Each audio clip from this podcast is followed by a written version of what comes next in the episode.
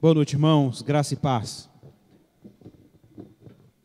Bom, nós estamos caminhando aí para o encerramento dessa reflexão.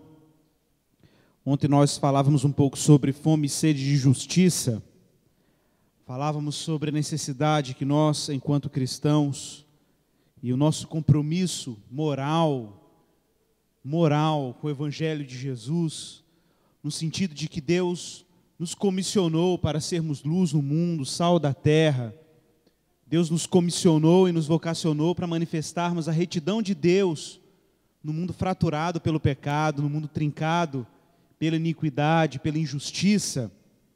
E hoje eu quero falar um pouco sobre o Evangelho como um meio que traz sentido para a nossa vida. Eu quero falar um pouco sobre a noção de que o cristão, o ser humano, precisa de sentido.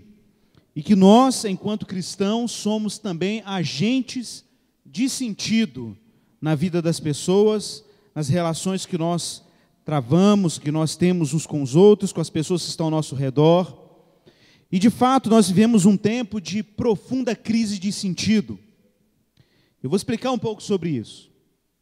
Nós, seres humanos, nascemos numa vida e experimentamos a vida a partir de uma experiência muito radical. Se você parar para pensar um pouquinho, você não escolheu nascer. Existem algumas coisas que o ser humano ele não tem poder mesmo. A gente sempre acha que o ser humano é muito livre, a nossa cultura promove muito essa, esse senso de autonomia humana, como se o nosso destino e a nossa existência, a nossa biografia, a nossa história de vida, dependesse de alguns cálculos o nosso sucesso existencial, o nosso sucesso na vida dependesse de alguns cálculos, de algum tipo de esforço, como se de repente a gente fizesse um planejamento adequado e a nossa vida funcionasse porque nós fizemos o planejamento adequado. Às vezes nós mensuramos o sucesso da vida das pessoas pelo que elas possuem, pela carreira que elas desenvolveram na sua vida profissional ou nos seus estudos se elas conseguiram construir uma reputação financeira, profissional respeitável, os títulos que ela carrega, os diplomas que ela ostenta, e a gente adota cada um critério de sentido ou um critério de sucesso e realização humana a partir das regras que nós adotamos, e que nem sempre são regras muito honestas. Nem, são, nem sempre são regras muito coerentes. Eu vou dar um exemplo bem prático, um exemplo bem relativamente recente. Durante o ano de 2008, o mundo desfrutou ou testemunhou uma das grandes crises econômicas. Nós estamos experimentando agora no Brasil uma crise econômica, financeira e política, mas em 2008, a maior potência do mundo, Estados Unidos, experimentou uma grande crise financeira. Por volta do ano de 2009, eu estive em Miami, nos Estados Unidos, e eu via uma coisa, uma cena que eu não imaginava encontrar nos Estados Unidos. As pessoas sendo enxotadas da sua, das suas casas, pessoas sendo retiradas dos seus lares, casas e imóveis hipotecados, indo morar em trailers, em carros, nas ruas.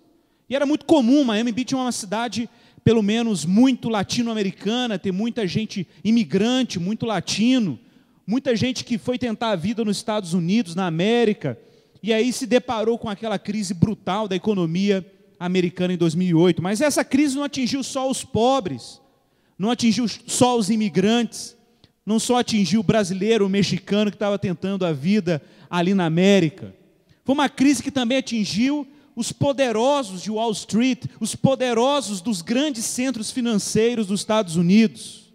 E eu vou citar apenas um exemplo de um presidente, na época presidente do grande banco Santander, nos Estados Unidos, que quando viu a renda do seu empreendimento financeiro entrando em colapso nos grandes indicadores econômicos, ele mesmo perdeu todo o sentido da sua vida e não hesitou em se suicidar, jogando-se de um prédio de alguns andares, dando encerramento à sua vida como uma vida que perdeu o sentido. Perdeu o sentido. É verdade que tem gente que nesse momento não é um poderoso do mundo financeiro.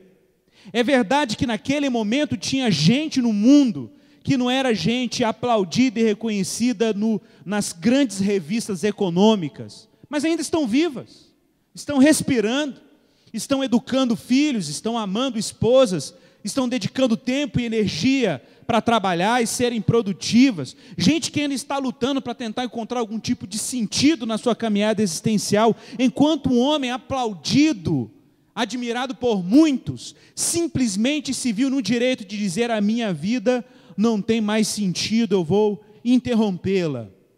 Ele se viu no poder de encerrar a sua caminhada existencial. Ele veio ao mundo.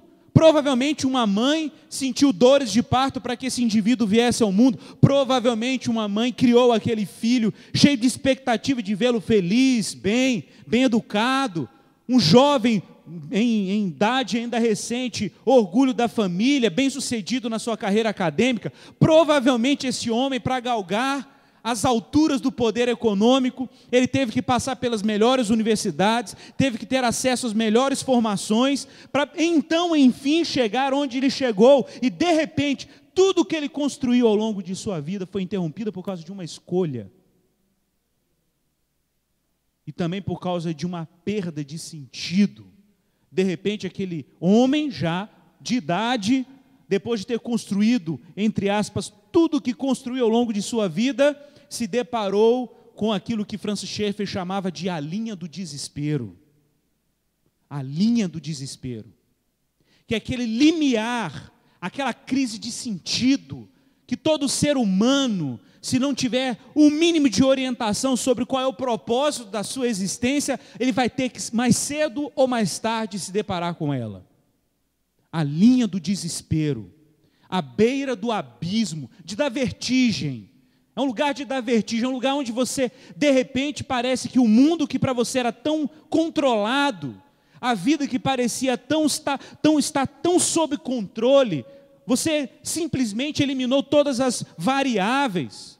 Você planejou a sua existência, fez um fundo financeiro estável, você achava que não ia quebrar, você garantiu à sua família toda a segurança possível, deu seguro de vida, plano de saúde, o melhor que existia, todas as variáveis controladas, seus filhos estudando nas melhores escolas, e de repente existia algum ponto na sua vida que você não tinha controle e quando esse ponto que você achou que tinha, mas não tinha controle, desabou, a sua vida desabou junto.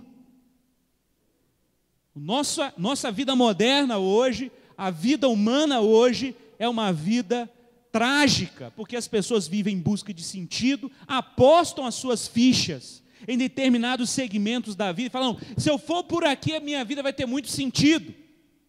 Se eu investir a minha vida e minha energia todo o meu trabalho, toda a minha capacidade nessa direção, eu acho que eu vou encontrar a luz do fim do túnel, eu vou encontrar sentido existencial, vou me realizar enquanto pessoa humana. E de repente, quando ele chega lá nos seus 60, 70 anos, dedicando energia, trabalho, esforço, diligência, planejamento estratégico, o que, que ele encontra lá? A linha do desespero. A linha do desespero. Ele encontra um vazio absoluto ele encontra o desespero total, porque simplesmente ele descobriu que todo o seu esforço, todos os sacrifícios que ele fez, toda dedicação investida, toda energia canalizada para aquele bem último, simplesmente foi um desperdício. Ele apostou, mas ele perdeu a aposta. Ele perdeu a aposta. Irmãos, nós seres humanos somos obsessivos por sentido. Não se engane, não se engane. O nosso mercado, a nossa televisão, a nossa internet, os grandes veículos da mídia, os grandes produtores da cultura, sabem muito bem vender ilusões de sentido para nós.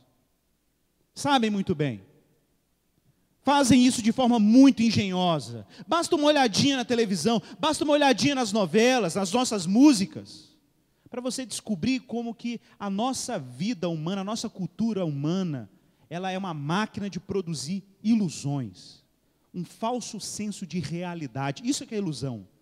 Ilusão é um falso senso de realidade. Um falso senso de realidade. Eu tinha um amigo que ele fazia uma analogia muito interessante comparando a maconha com a cocaína. Eu achei interessantíssimo. Eu nunca fui usuário de droga na minha vida. Mas eu achei interessante ele descrever, ele foi um longo, durante muito tempo, um grande, um grande usuário de maconha e cocaína. Ele fala, experiência diferente. A cocaína é uma experiência de hiperrealidade. Quando você quer concentração, você quer ter alto desempenho, quando você quer experimentar o mundo físico de forma mais concreta, quando você não pode vacilar na sua concentração, no seu senso de controle, na sua capacidade produtiva, eu cheirava uma carreira de cocaína, aquilo me acendia e eu bombava.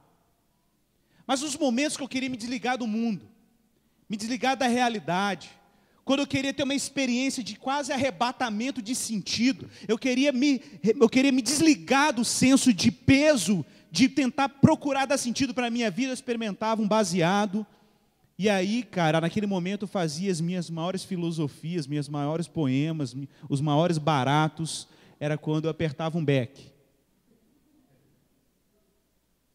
E é louco, né? Porque é, é, são duas experiências de realidade ou de falsa realidade. Uma delas quer te tirar do mundo, e a outra quer te introduzir no mundo como se fosse possível encontrar sentido na concretude da vida, como se fosse possível encontrar sentido na prática material da vida. Quem já assistiu aí Lobo de Wall Street? Quem já assistiu aí Lobo de Wall Street? Lobo de Wall Street não é um filme indicado para qualquer pessoa, mas Street é um exemplo claro, porque é um, um filme real, de um homem dentro de Wall Street devorado pelo poder do dinheiro e pela capacidade da riqueza, em que ele tem que estar o tempo inteiro antenado no mercado financeiro, e para ele viver essa experiência de realidade com o dinheiro, ele precisa estar sempre, sempre retroalimentando a sua vida, se estimulando com a cocaína e aliviando as suas tensões com muito sexo. Porque tem um preço você querer construir a partir de você mesmo a sua experiência de mundo real. Tem um preço, isso tem um custo.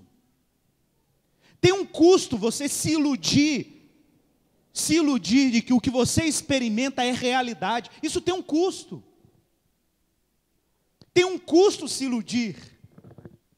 Tem um custo você tentar criar um mundo a imagem e semelhança das suas expectativas, o que você acha que é o melhor para você, ou o que a mídia, ou a cultura, ou as pessoas dizem, ou o que a sua família criou para você, que isso, isso, inevitavelmente pode acontecer. Dos nossos pais, dos nossos parentes, o seu tio rico, criar um determinado padrão de felicidade e impor essa expectativa sobre você, e você se sentir pressionado a seguir essa expectativa. E fazem isso, gente, com toda boa vontade. Eu não duvido disso. Que fazem isso com carregados de preocupação honesta. Pais querem o melhor para os seus filhos. Isso é óbvio.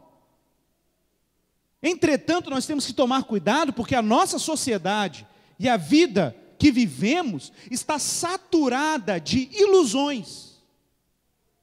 Ilusões.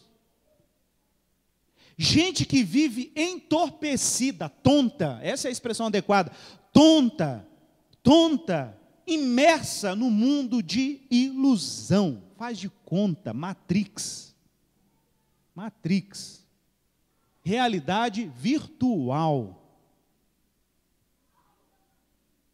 Mas não é fácil lidar com a realidade. Não é fácil lidar com o fato de que nós nascemos nesse mundo sem escolher, recebemos o um nome que nós não tínhamos a opção de dizer se era legal ou não. Tem gente que até hoje se arrepende do, do nome que o pai que deu para o filho, porque o filho ficou revoltado com o nome que recebeu.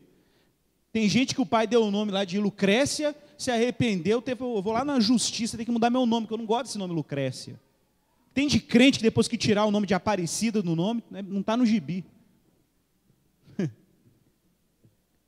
Porque tem coisas, tem variáveis que você não vai controlar. E de repente você se depara com a vida, você tem que dar sentido para a vida, você acha que você vai ter que dar sentido para a vida.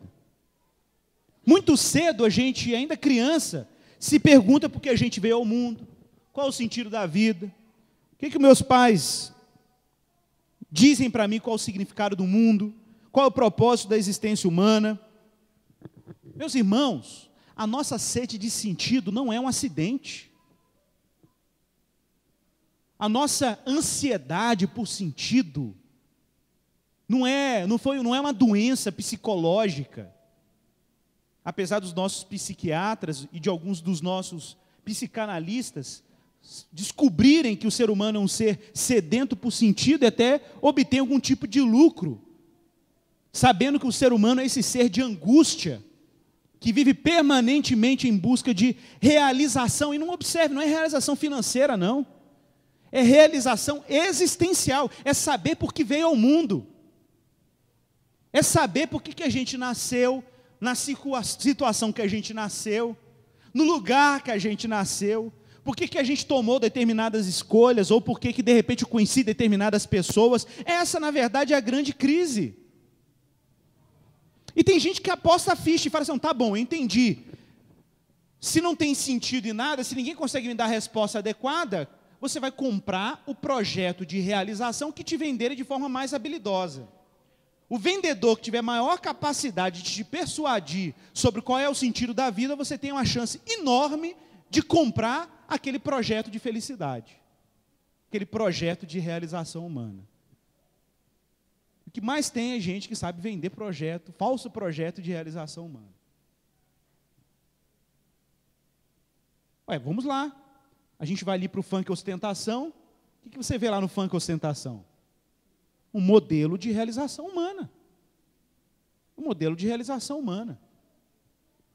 Eu costumo dizer que uma das maiores ilusões da militância ideológica de esquerda no Brasil é achar que o cara que está na favela quer ser revolucionário. É uma ilusão. Eu trabalho em periferia, atendo 450 crianças de periferia. As 450 crianças de periferia, todas querem o sonho de classe média de felicidade. Eles não querem fazer revolução, eles não querem derrubar a burguesia, simplesmente o que eles querem é poder para consumir. Por quê? Porque o que a nossa mídia vende? Que a realização humana depende dessas coisas. Depende se você tem um camaro bacana, depende se você tem lá um cordãozinho de ouro, depende lá se você tem um bonézinho da Oakley. É isso, é isso que a nossa mídia vende. Se o seu, seu, seu, se o seu celular é bacana, é aí que as pessoas querem construir senso de identidade. João Calvino estava certo. O coração do homem é uma fábrica de ídolos. O nosso coração fabrica ídolo por série. O tempo inteiro o nosso coração fica querendo fabricar ilusão, fabricar outro lugar para a gente encontrar sentido. O nosso coração é cheio de armadilhas, pessoal. Não subestime o potencial que o seu coração tem de fabricar ilusões. Ilusões. E o pior é quando essas ilusões são batizadas em nome do Pai, do Filho e do Espírito Santo. Aí o negócio fica mais preto, mais complicado.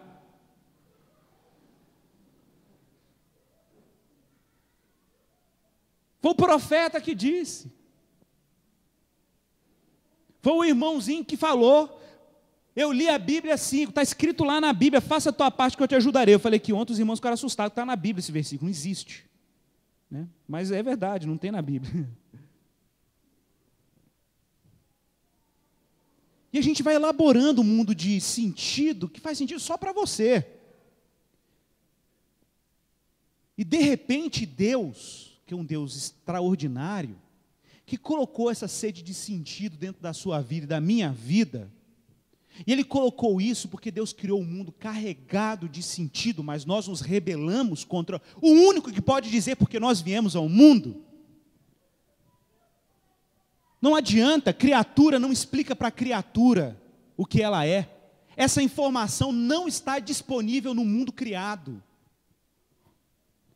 O relógio não vai entender o sentido dele olhando para uma caneta.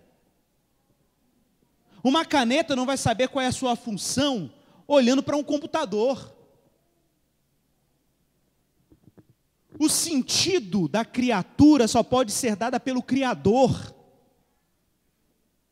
Nenhuma criatura cavando um mundo criado, indo até as entranhas da ciência, estudando a matéria subatômica, fazendo mapeamento genético, projeto lá do, do como é que chama? O projeto Genoma. Você fez o mapeamento genético, descobrir lá que o ser humano tem tantos cromossomos ou tantas pontes lá sinápticas, sei lá, não importa. De repente você descobriu que o sentido da sua existência não está na maior complexidade que a ciência pode ir. Você cavou, cavou, cavou, fez ciência, ciência, ciência, chegou lá, você não viu nada. Você só viu de novo a linha do desespero.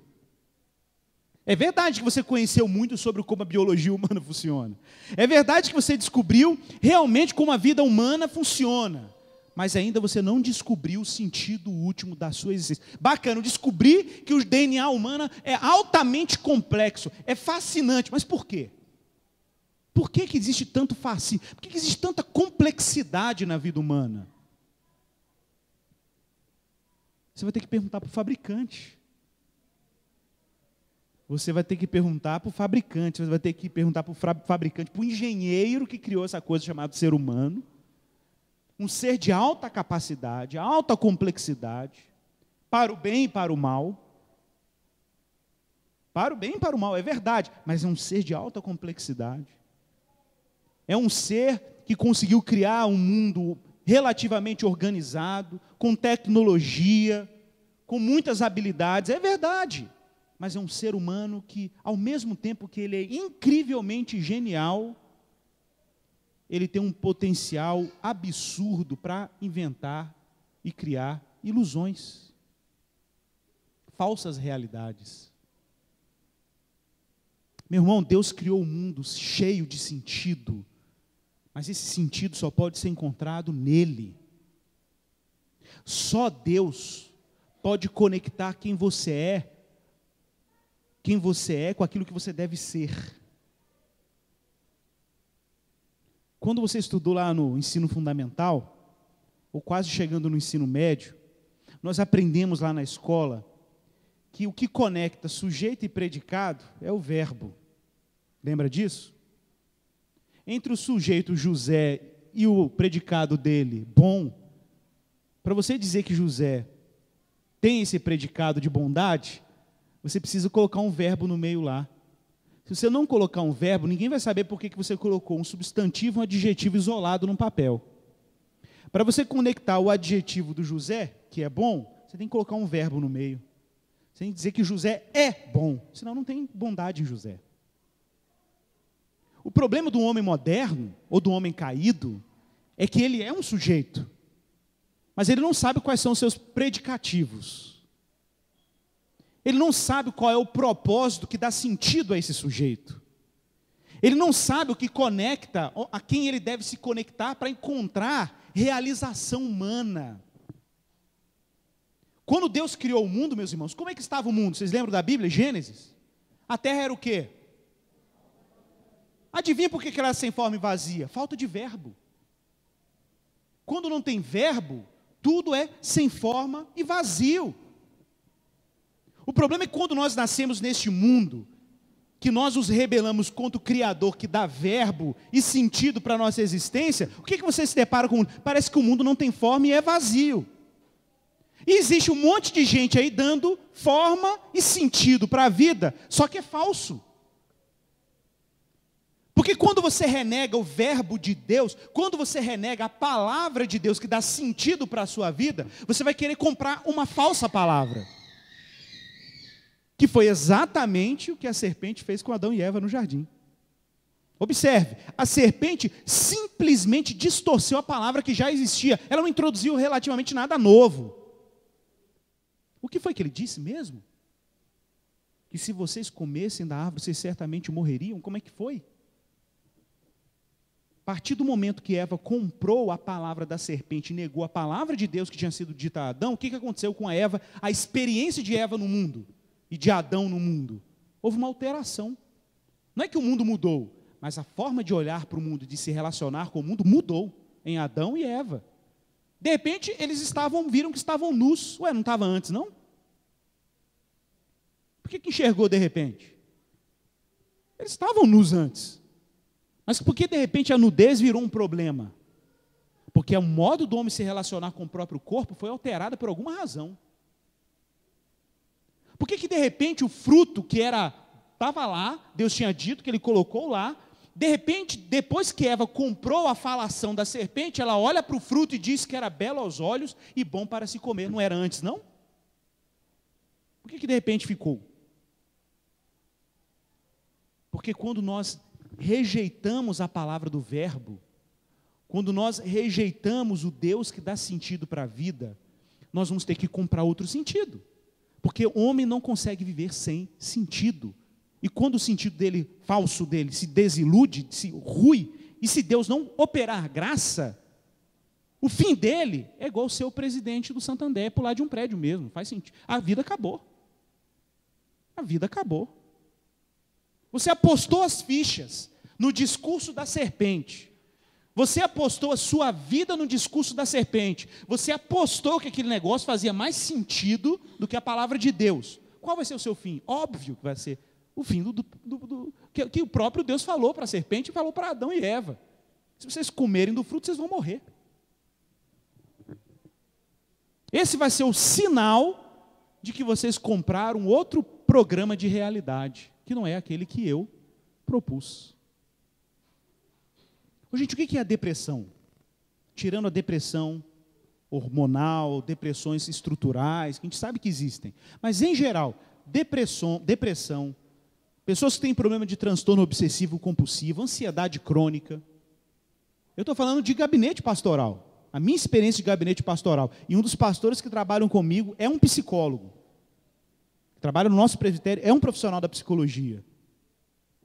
Em grande medida, experiências de depressão, de novo, tirando problemas hormonais, problemas psiquiátricos que podem produzir um comportamento depressivo, em geral, tem uma profunda relação com perda de sentido. Não é demônio, não é essa é perda de sentido. Ansiedade crônica. É um falso senso de controle. Você acha que você consegue controlar a sua existência, o seu futuro. Você chegou nos 40 anos, nos 30 anos, falou: caramba, estou ficando velho. Eu não consegui realizar tudo que eu planejei, minha família me pressionando. Aí você acha que se você fizer determinadas coisas, sua vida vai ficar mais fácil, vai ficar mais realizada. É um falso senso de controle sobre o mundo, uma ansiedade crônica. Aí você não consegue ter energia e não consegue ter capacidades para realizar o que você acha que deveria realizar, aquilo ali vai refletir em você numa profunda agitação, numa inquietação absurda, que geralmente dá somatização, a pessoa vai ter um monte de distúrbio intestinal e por aí vai. São os transtornos físicos mesmo, que são oriundos de uma ansiedade crônica, que tem razões, para mim, claramente existenciais.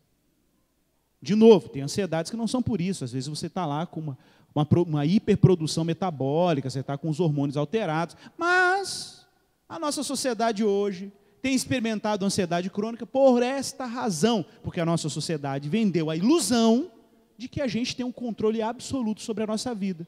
E a gente, se a gente não souber fazer os cálculos corretos, a gente vai se ferrar. Então é claro que você vai ficar ansioso. Óbvio que você vai ficar, vai ficar ansioso. E o transtorno obsessivo compulsivo? Eu tenho amigos que têm esse problema. Manifesta principalmente, intensifica principalmente a partir dos 30 anos. O sujeito ele está aqui, essa garrafa está de lado, ele não suporta ver a garrafa desse jeito. Ele tem que ficar fazendo assim com a garrafa o tempo inteiro. Aí alguém vem aqui esbarra na garrafa, ele até transpira, dá suor, fica suando frio, ele vai lá e ajeita de novo a garrafa. Você acha que ele é organizado, não é não. Ele é obsessivo. Ele tem uma compulsão. Tem determinadas coisas que precisam estar de uma determinada forma. Você olha para o chinelo dele, o chinelo dele não pode ficar com um pé para cá, outro reto, não. Tem que ficar os dois assim. O controle remoto tem que estar enfileirado. As roupas em degradê, do preto ao branco, aí passa pelo amarelo, azul, entendeu? É o arco-íris, o guarda-roupas dele. Aí você fala, pô, mas fulano de tal é tão organizado. Não, ele, ele tem obsessão, ele é compulsivo. Não é uma coisa normal. Uma coisa é ser organizado, outra coisa é ser obcecado por determinados padrões. Isso aí, gente, é um transtorno. Você olha para o guardanapo dele, o jeito que ele dobra o guardanapo, você não está entendendo. O negócio é louco demais. Ele dobra o guardanapo triangular, depois ele faz um losango. Entendeu? E vai mexer no guardanapo dele para você ver. Fica furioso. Aí você fala, mas o que, que é isso? Eu tenho isso, eu não sabia que isso era um problema. Você tem que entender, não é, não, é, não é o sintoma, você tem que entender a causa do sintoma. A causa do sintoma é que o sujeito que tem transtorno obsessivo compulsivo, que tem uma relação com ansiedade também, ele tem um falso senso de controle. Manter aquelas coisas naquelas posições dá uma sensação falsa de que o mundo dele está sob controle. Entendeu? Que o mundo dele está organizado. Então ele diminui os riscos, mas é uma ilusão. Não é muito diferente do que cara que usa uma pedra de crack lá no semáforo em Belo Horizonte, não, não tem diferença nenhuma. É que o cara do crack não suporta o fardo de que ele tem que dar sentido para a vida dele, então ele prefere desligar o botãozinho que fica dizendo para ele: qual o sentido da sua vida? Qual o sentido da sua vida? Qual, esse negócio não para. Qual o sentido da sua vida? Para onde que você está indo? Como é que vai ser o seu futuro? Então ele tem que desligar o botãozinho. Como ele faz isso? Usando muita droga. Kaká teve aqui com vocês. Kaká lidera lá um grupo, uma, uma comunidade de é, uma comunidade terapêutica lá em Contagem. Amigo nosso, já caminha com a gente há muito tempo, com o Lu. Kaká me fala assim, Igor, para mim é fato. O problema do uso dependente químico não é necessariamente a dependência da química da droga, do entorpecente. O problema do dependente químico é crise de sentido. É porque a vida é insuportável, então ele precisa da dopamina, que é um hormônio que todo mundo tem, que é um hormônio do prazer, que dispara no seu corpo aí quando você come uma coisa muito gostosa, ou quando você tem uma relação sexual, um prazer sexual, é aquele senso de satisfação, de você, de repente, você tem um alívio. Você está com muita sede, você bebe aquela água gelada, dá um, um prazer. Tudo isso aí dispara a dopamina, que é o hormônio do prazer. O problema da droga, de algumas drogas, é que elas produzem muita dopamina. Então você fica dependente daquele, daquela explosão de prazer. Porque aquela explosão de prazer suspende a sua razão, suspende a sua consciência, e você não tem que ficar perturbado com a pergunta: qual é o sentido da minha vida? Qual é o sentido da minha vida? Qual é o sentido da minha vida? Então você desliga o botão. Só que para desligar esse botão tem um problema. Você vai precisar sempre. O botão ele, ele, ele sobreaquece, então ele volta, é igual chave de disjuntor. Entendeu? Ele vai voltar, crack de novo. Aí você vai ter que de novo suspender a razão. Como você faz isso? Injetando mais droga, entorpecendo mais a sua mente. Loucura, né? A vida humana é complexa. A vida humana é complexa, porque a gente é uma máquina em busca de sentido. Deus nos criou assim. Deus nos criou, gente, como criaturas obsessivas por comunhão. Comunhão. Uma vez ouvi isso de um teólogo, muitos anos atrás, ele dizendo que um homem, claro, obviamente, partindo do pressuposto que um homem não regenerado, que não nasceu de novo, que vai, por exemplo, a uma zona de prostituição, ele não vai lá simplesmente para ter um barato sexual, para ter uma aventura sexual com a profissional do sexo. Ele vai lá porque ele precisa aliviar, ele precisa ter sentido, não é um alívio só hormonal sexual. Ele está indo lá porque existe no ser humano um senso de que alguma coisa fora de mim me realiza. Se eu me unir com alguma coisa que está fora de mim, aquela coisa vai me realizar. E não está errado, não, é verdade. O que dá sentido para a vida humana está fora dele. Mas não é sexualidade, não é hipersexualidade. Não é uma experiência de hipersexo, de alto desempenho sexual, de alta experiência sexual. Prova disso. Vai ver a história de Agostinho lá no livro dele Confissões. Vai ler um pouquinho de Confissões para você ver o que é um jovem completamente louco em busca de Deus, experimentando tudo na sua vida porque simplesmente queria sentido. Sentido. Qual foi a conclusão de Agostinho depois que ele se converte? Graças a Deus e a muita oração da mãe dele, Santa Mônica. Uma santa mesmo, que a mulher, rapaz, porque o filho dele era muito louco, o filho dela era muito louco, Agostinho era muito louco. O camarada era tão obcecado por prazer que ele comia carne com muito sal grosso para quando ele tomasse um vinho muito doce, ele tivesse aquela experiência do doce do vinho. Não satisfeito com uma vida de muita prática sexual das mais diversas maneiras, não satisfeito com todo tipo de experiência e elogio, ele era um cara muito orgulhoso, adorava ser elogiado, porque ele era muito bom na retórica, na comunicação. Então a mulherada ficava louca. Naquela época, você queria ostentar poder masculino, você não mostrava um carrão, não, você falava bem em público. Você ia fazer curso de oratória e você fazia discursos nas praças públicas, a mulherada ficava louca. Rapaz, que isso, o cara fala bem demais. Hoje não, o camarada, dependendo do contexto, ele pode chegar com um carrão, tem algumas mulheres que ficam realmente interessadas no homem por causa do carrão. Não são todas, mas algumas. Isso acontece. Ou se ele for jogador de futebol, né, também funciona às vezes. Infelizmente. Quando foi a crise de Agostinho? A crise de Agostinho foi quando ele descobriu que o problema dele não era que ele desejava muito. Ué, como não? Impossível. Impossível. Esse cara era insaciável. A crise de Agostinho foi quando ele descobriu que ele não desejava muito, mas que ele desejava pouco demais. O problema dele é que ele era medíocre no desejo dele. Muita gente acha que ser cristão é abafar os seus desejos. Não. É o contrário. É dar vazão aos seus desejos. Só que você tem que ser corajoso para fazer isso. Porque se você for corajoso para fazer isso, você vai ver que não tem nada na vida terrena que vai te satisfazer. Esse é o salto da fé. Não é, não é a linha do desespero. É o salto da fé. Você dentro de nós não pode ser satisfeito com mulher, carro, dinheiro. E quando você chega a essa conclusão? Quando você descobre que o seu problema é que você deseja pouco demais. Porque quando a gente deseja de verdade, você não vai ter outra opção a não ser olhar para o desejado das nações. Para você não dizer que eu não li a Bíblia, abra sua Bíblia comigo, João capítulo 1, verso 1. Apesar de eu estar falando da Bíblia o tempo inteiro, né?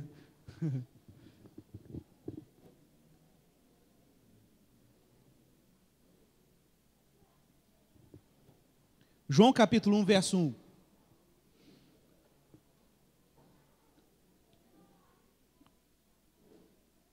Texto que todo mundo conhece, mas agora você vai ler ele com esse senso que a gente trabalhou até agora.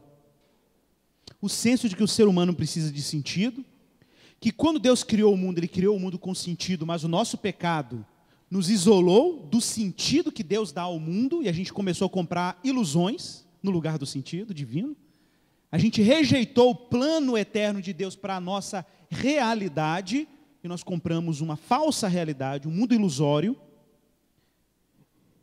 E a nossa queda, a queda humana, o pecado humano é nitidamente manifestado nessa tentativa de criar falsa realidade. É aí que está o nosso problema.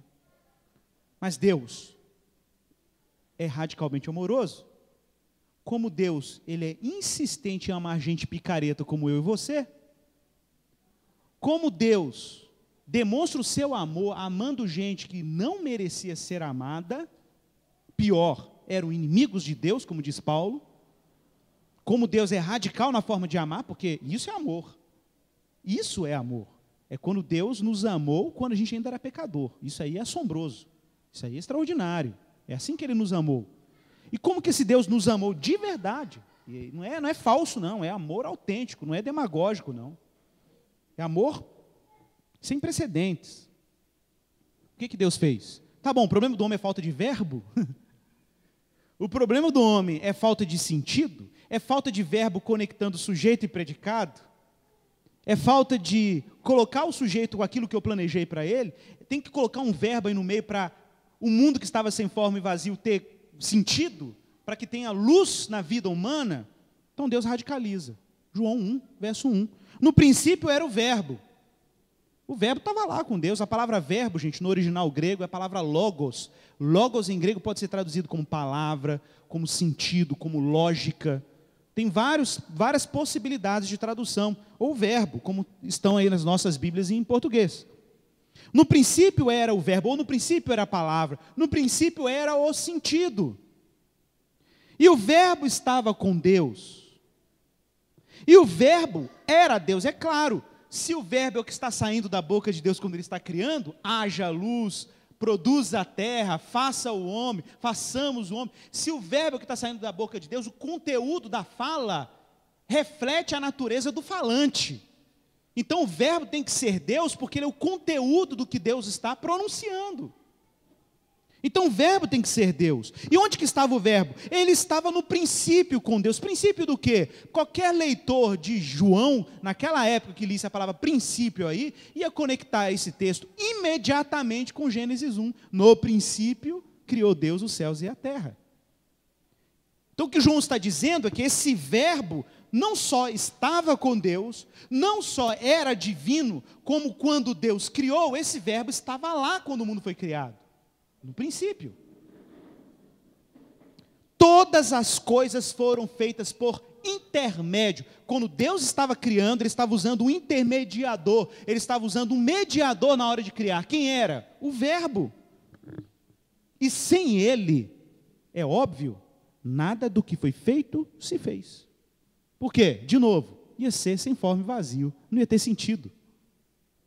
A vida estava nele. E a vida era a luz dos homens. Olha que texto interessante. Olha que texto interessante. O que o texto de João está dizendo é que a vida estava no Verbo. O que é a vida? É plenitude, é saber quem você é, é saber qual o propósito da sua existência, é saber que Deus planejou o homem para viver plenamente essa experiência de realidade.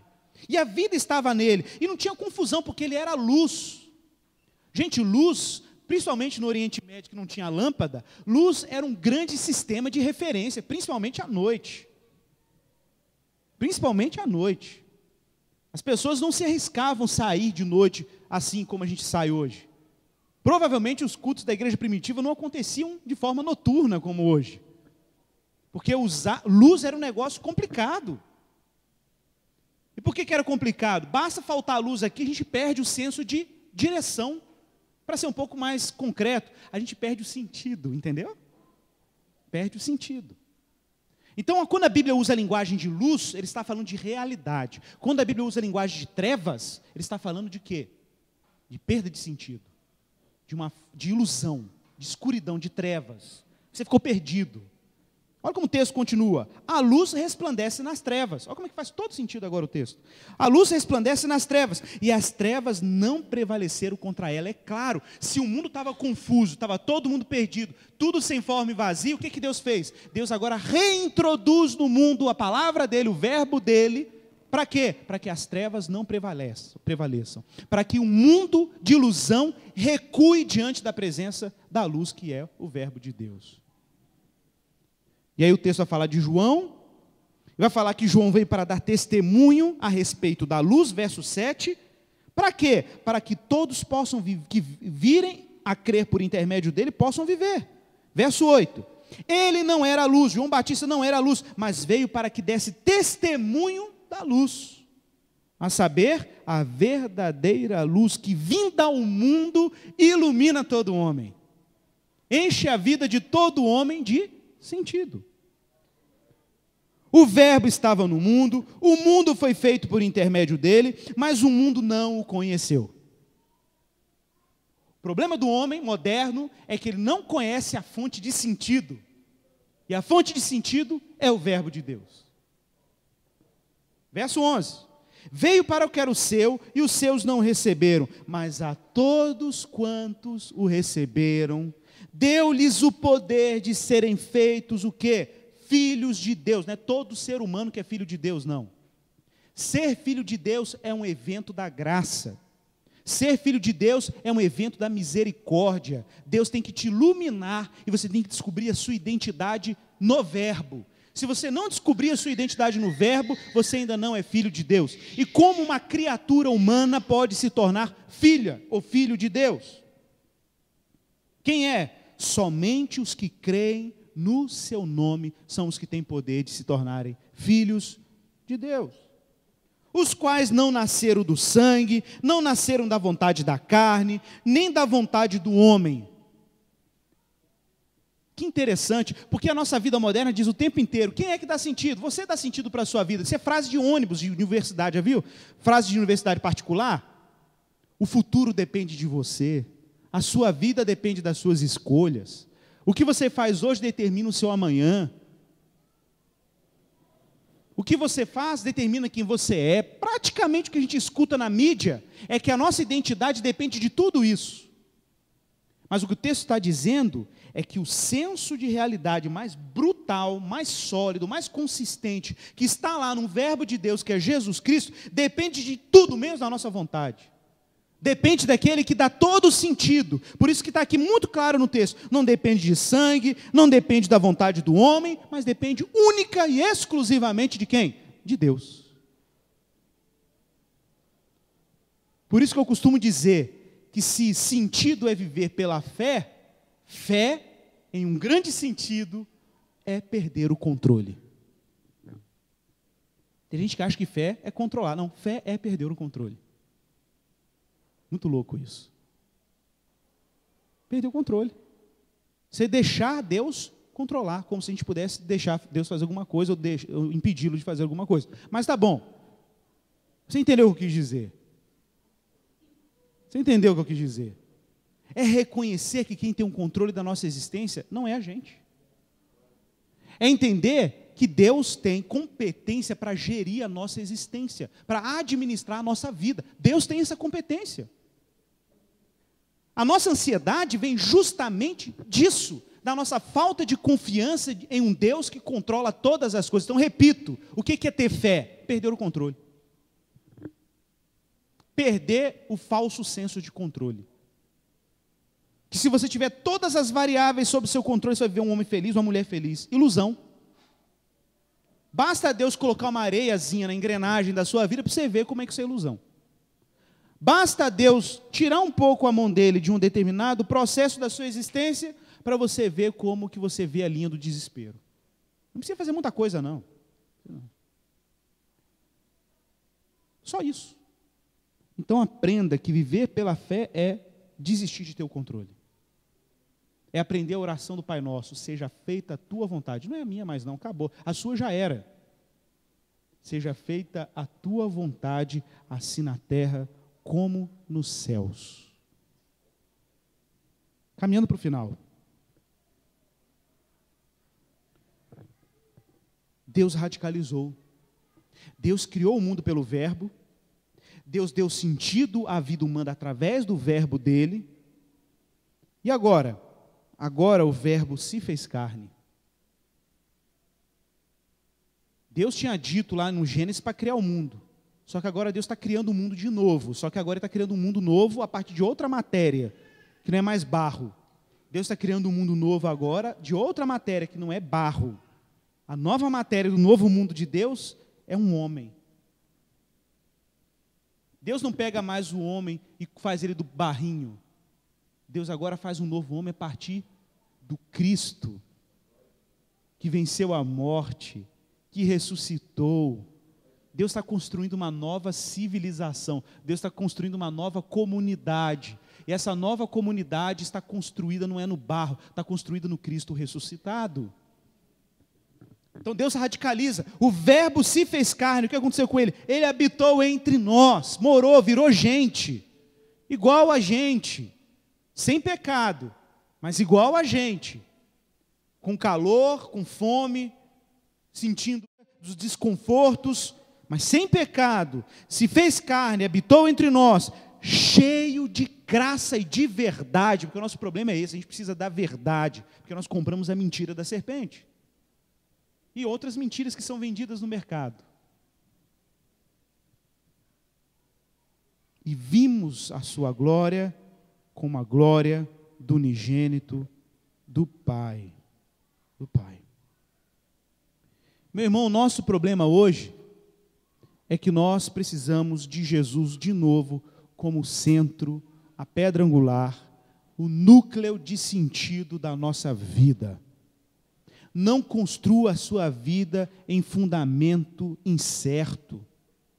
Não arrisque a sua existência construindo a sua vida em areia. Construa a sua vida na rocha. Foi isso que Jesus ensinou no Sermão da Montanha. Aquele que ouve minhas palavras e não as pratica é semelhante a um homem que edificou a sua casa sobre a areia.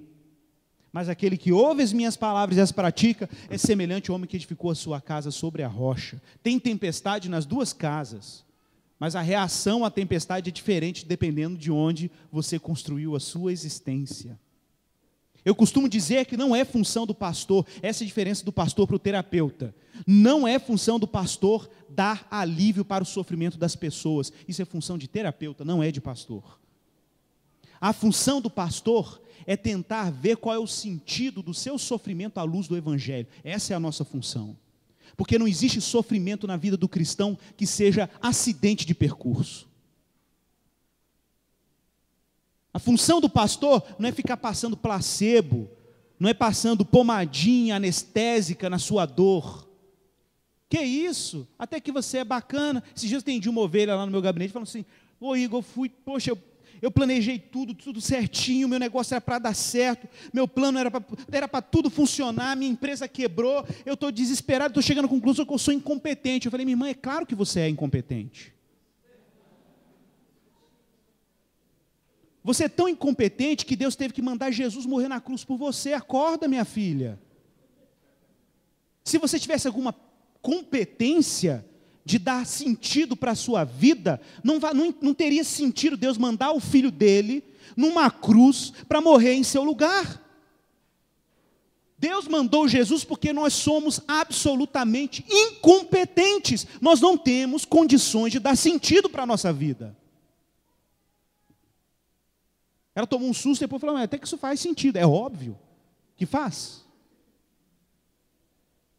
Quanto mais cedo você chegar a uma experiência de desilusão, melhor. Porque quanto mais desiludido você estiver com o seu falso senso de controle, mais confiança você vai ter no núcleo de realidade que é a pedra angular chamada Jesus Cristo. Aí o pau pode quebrar, sua empresa pode quebrar, o navio pode afundar, você pode estar no Titanic, pode estar com um mártir lá no Egito, o avião pode cair, o carro pode quebrar na estrada, seu filho pode ter uma doença, você vai chorar, vai lamentar, mas a sua vida não vai perder o sentido, porque ela está construída na rocha. Está construída na rocha. Porque o núcleo de sentido da sua vida está em outro lugar, não é fundamento falso, não é fundamento fake não é entorpecente gospel, é o evangelho. É o evangelho. Quando a nossa vida está construída no evangelho, a nossa reação à adversidade muda completamente. Eu não estou falando de você ficar alegrinho quando o pau estiver quebrando, não. Eu estou falando que você vai chorar, você vai lamentar, igual Jeremias, lamentação não é pecado, precisa um livro chamado Lamentações de Jeremias. Você lê ele inteiro na hora do sofrimento. Lê ele todo, chorando, igual com Jeremias, chora, mas no final eu duvido que você vai sair o mesmo homem e a mesma mulher depois desse processo. Eu duvido. Se você estiver no Evangelho, se você estiver na rocha, não é a mesma pessoa. E não, e não subestime, não se engane, determinadas virtudes ou determinadas competências morais, determinadas habilidades, determinadas santificações que Deus quer fazer na nossa vida, não basta eu simplesmente falar, ensinar a palavra, falar para você, porque isso não vai ser suficiente. Você vai ter que experimentar na prática o perrengue para desenvolver determinadas virtudes. Tem gente que só aprende a ser generoso depois que passa aperto na vida. Infelizmente. A gente está pregando aqui, avisando. Vai ser generoso, meu filho. Aprende a dar. Estamos ensinando. É nossa função, né, pastor? Nossa função. Vai dar. É dando que você recebe. Estende a mão que precisa. Jesus te deu? Agora dê. Jesus te deu? Então estende a mão o irmão está passando aperto, seja generoso com ele, acolhe ele, hospeda ele. É a ordenança da palavra de cristão é marcado pela generosidade. Nós estamos avisando. Não é que Deus é mau. Ao contrário, o autor de Hebreus, capítulo 12, vai dizer que Deus disciplina quem ama. A disciplina divina, gente, não é um porrete, igual você faz com o seu filho, que faz malcriação, não. A gente acha que disciplina é isso. É que, ah, é, vacilou, toma aqui uma chibatada. Não é isso que Deus faz. Disciplina é um discipulado, é um currículo da graça de Deus para desenvolver em você virtudes, habilidades, competências que você não vai desenvolver só na teoria. Tem que ir para o pau, tem que passar perrengue, tem que entrar no currículo de Jesus. Ele vai te esticar. Fique tranquilo, ele vai te esticar. A única coisa que você precisa ter na hora que ele te esticar é confiança de que Ele tem o controle sobre a sua vida. Só isso.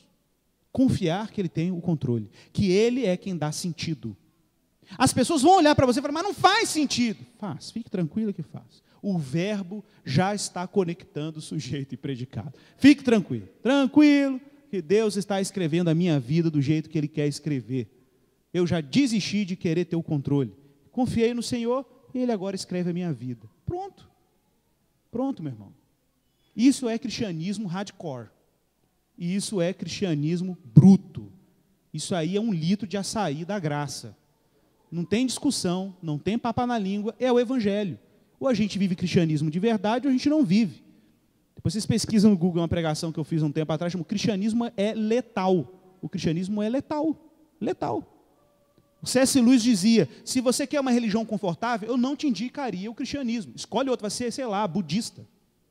Agora, cristão, meu filho, cristão é milagre. Cristão, meu irmão, é descobrir a realidade a partir de quem Deus é. Cristianismo é abrir os olhos, encarar as suas próprias fragilidades e reconhecer que a sua vida toda está depositada no Cristo que venceu a morte. É novidade de vida, não tem opção. não tem opção. É vida nova. É vida renovada, é vida cheia de esperança. É vida cheia de virtude, é amor, fé, esperança e amor, o tempo inteiro. Fé, esperança e amor, meu irmão, é a cadência da vida cristã, até que Cristo retorne, ou até que a gente morra e ressuscita com, ressuscite com Ele. Mas é fé, esperança e amor, o tempo inteiro. O tempo inteiro. Vamos orar.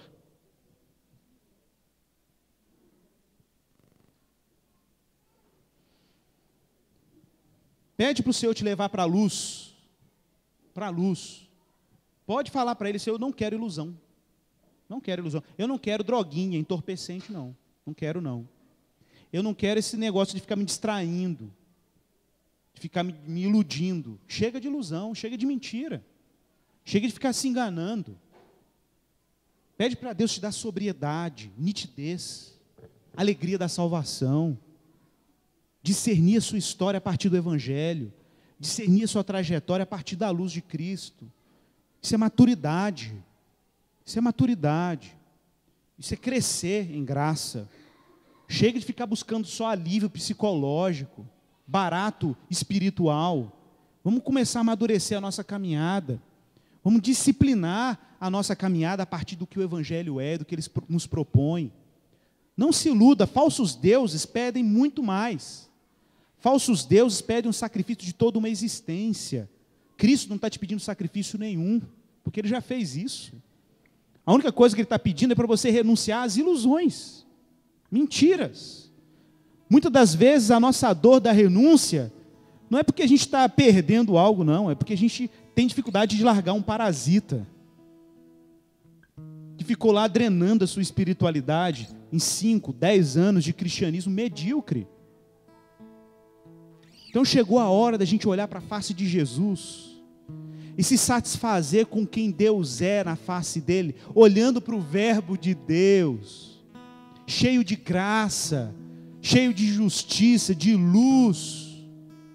Lembra daquilo que os profetas disseram? O povo que andava em trevas viu uma grande luz. Essa é a vocação de Deus para você hoje, meu irmão. O chamado de Deus para nós hoje, nesse dia, é que a nossa vida seja cheia de sentido que Jesus seja o nosso farol nesse mundo tempestuoso, sombrio, esse mundo que os homens elaboraram a partir da sua própria autonomia. O nosso chamado agora é olhar para a face de Jesus e saber que nós somos iluminados na face dele, naquilo que nos é comunicado na face dele. Ore aí, meu irmão, ore um pouco aí, fale com Deus, fale com o Senhor. Fale com o Senhor, peça a Deus que, pela graça dEle, e naquilo que Ele é, que a sua vida tem que ser pautada e construída naquela pedra angular que os construtores rejeitaram, mas que para você, cristão, veio a se tornar a principal pedra. E agora Deus está te fazendo parte de um santuário construído por Ele e para Ele. Pedras santas, pedras separadas, alinhadas pela graça de Deus se tornando um lugar onde Deus constrói o altar dele, onde Deus coloca o culto dele. Diz para o Senhor, Pai, eu cansei de ficar inventando sentido, que no final são ilusões. Diga para Deus que você já está convencido que não dá para manter o controle, mas que você quer entregar o controle para Ele. Que Ele controle a sua vida, meu irmão. E que você seja um sacerdote de sentido para as pessoas. Que as pessoas possam ver na sua gratidão, na sua alegria, na sua generosidade, no seu compadecimento, quem Cristo é a nova realidade que Cristo está inaugurando na pessoa dele. É o reino dele, é o governo dele. Confie nisso, meu irmão.